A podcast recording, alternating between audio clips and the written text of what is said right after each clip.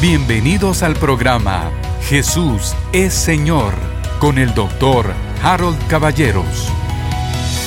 Queridos hermanos, que la gracia y la paz de Dios inunde su corazón. Bienvenidos a este programa donde todos los días oramos por usted. Háganos saber sus necesidades, por cierto, porque me da tanto placer el poder llevar a cada uno de los miembros de nuestra audiencia al trono de Dios en oración. Bueno, estamos hablando, es un resumen breve, o a lo mejor una repetición sumamente necesaria sobre la cruz. Y hemos enfocado ahora la cruz como un lugar, un sitio. Entonces dijimos, número uno, el sitio donde Cristo venció al pecado. Y por supuesto, mencionamos Primera de Pedro 2.24 y también Romanos 5.10. Luego dijimos, es el sitio, esto es interesantísimo, donde el pecador es crucificado, porque Cristo nos llevó a la cruz y fuimos crucificados juntamente con él. Y el hombre viejo murió allí y quedó allí junto con el acta de decretos que nos era contraria. Y ahí emergió una nueva criatura, una nueva creación con una nueva vida que se llama Zoe, con una nueva naturaleza, naturaleza de Dios, con un nuevo amor que se llama Ágape. Avanzamos y llegamos a, perdóneme, ¿dónde me quedé? Aquí está. El sitio entonces donde, eh, donde el pecador es crucificado. Y número tres, el sitio donde se produce la unidad para todos los creyentes. Y aquí nos llamó la atención esta frase, el Señor dio muerte en la cruz a la enemistad. Los odios, las pasiones, los enemistades, la rivalidad, la envidia, los celos, todo eso pertenece a la vieja criatura. Ya no nos pertenece a nosotros, pero es cuestión de aprenderlo, comprenderlo y luego creerlo y entonces va a ser muy fácil vivirlo. A mí me da siempre la, me llama siempre la atención un ejemplo que oí una vez de la hermana Catherine Kuhlman. Dice que tenía una periodista que le daba y le daba y le daba, atacando los milagros, atacando al Espíritu Santo, atacando las reuniones, atacándola a ella una y otra vez. Y lo trataba de, ya saben ustedes cómo es cuando el diablo se ensaña contra los creyentes. Entonces un día la asistente de Catherine Kuhlman entra y da por sentado que ella le va a decir que no va punto por punto en la agenda como suelen hacer los asistentes tan eficientes. Dice, ah, hay una aquí que seguramente la respuesta es no. ¿Y cuál es la pregunta? Dice Catherine Kuhlman. Bueno, la periodista fulana de tal vuelve a pedir una reunión. Y entonces ella dice, démosela. Dice, hermana Kuhlman, pero ¿cómo se la vamos a dar si esta señora no cesa de atacarla? Le hizo esto en el pasado y le hizo esto otro y le hizo esto otro. Y Catherine Kuhlman contesta, vamos a hacer de cuenta que nunca nos hizo nada. Dale la reunión. No vamos a darle lugar a esos sentimientos. Esto es lo que me gusta. Si ya murió la enemistad, no vamos a darle lugar a esos sentimientos. No que sea fácil, ¿verdad? Pero así debe ser. Número cuatro, es la cruz. Es el sitio de la derrota de Satanás.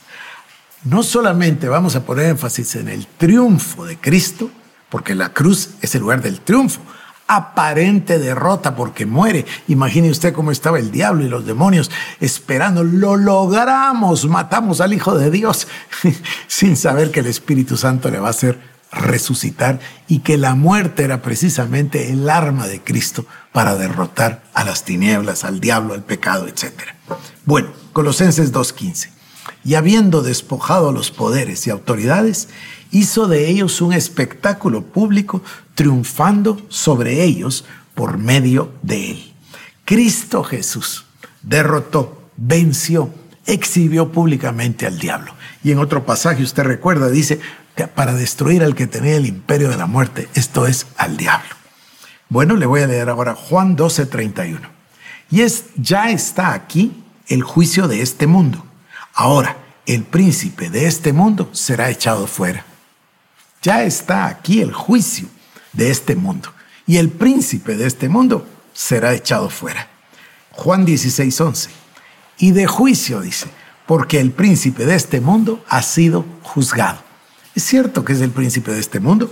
Es cierto que el día de hoy pareciera que Mamón reina en todo el planeta y pareciera que es Dios y, las personas, los que le sirven están, eh, a ver, voy a decir, embriagados, emborrachados de, de orgullo y de dinero y de lujuria eh, codicia, todas esas palabras, pensando que ellos van a triunfar. Pero ¿cómo van a triunfar si todo es el plan de Dios, todo le pertenece a Dios y todo está escrito en su palabra?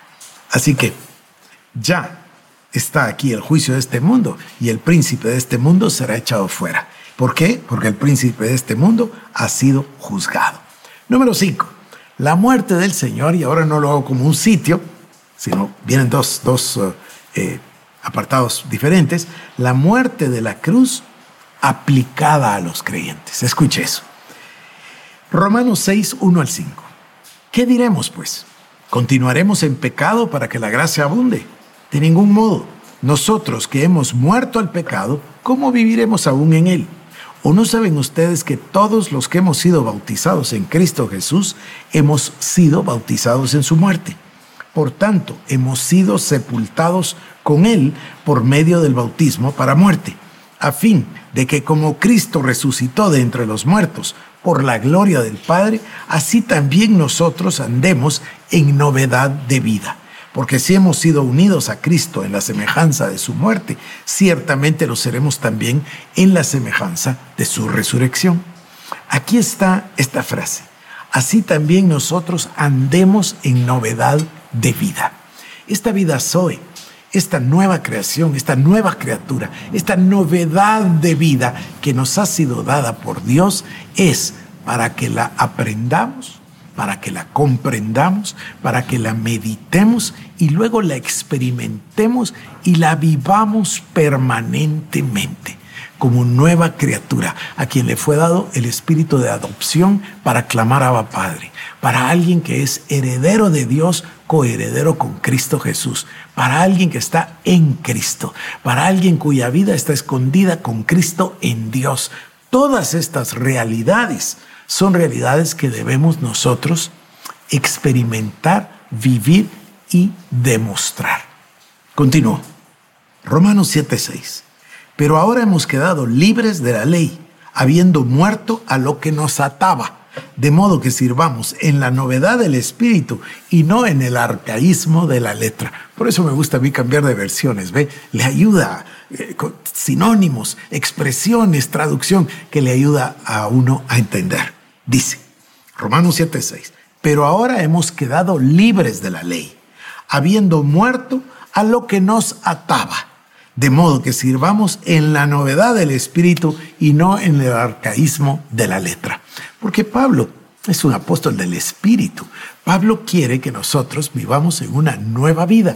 Pablo es el de la revelación paulina y Pablo es el de la nueva criatura. Está queriendo que nosotros vivamos continuamente, nos mantengamos en esa novedad de vida, en la vida de la nueva criatura, en la vida soy. Y dice, y no en el arcaísmo de la letra, no en el legalismo. Cristo quiere una vida sana en el Espíritu. Bueno, continúo. Colosenses 2, 20 al 22.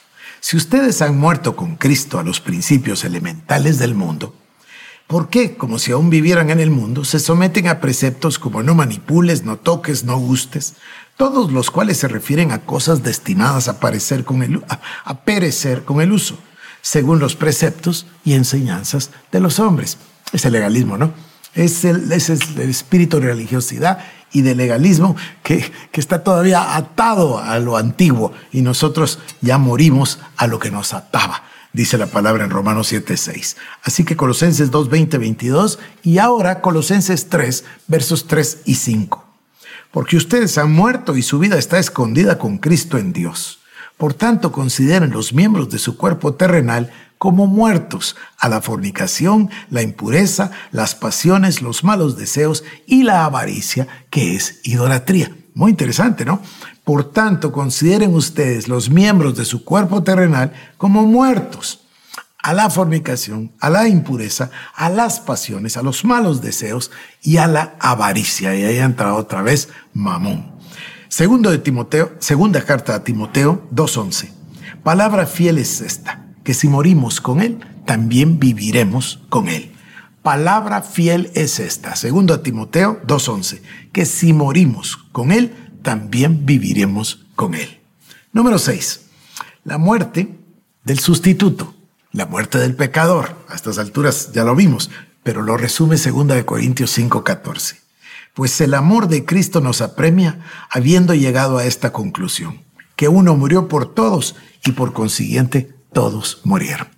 Se recuerda que el pecado había hecho que todos muriésemos, ahora morimos con el segundo Adán y resucitamos con él. Número 7. Y con esto termino. La continuidad de la cruz, así como de la aplicación de la sangre.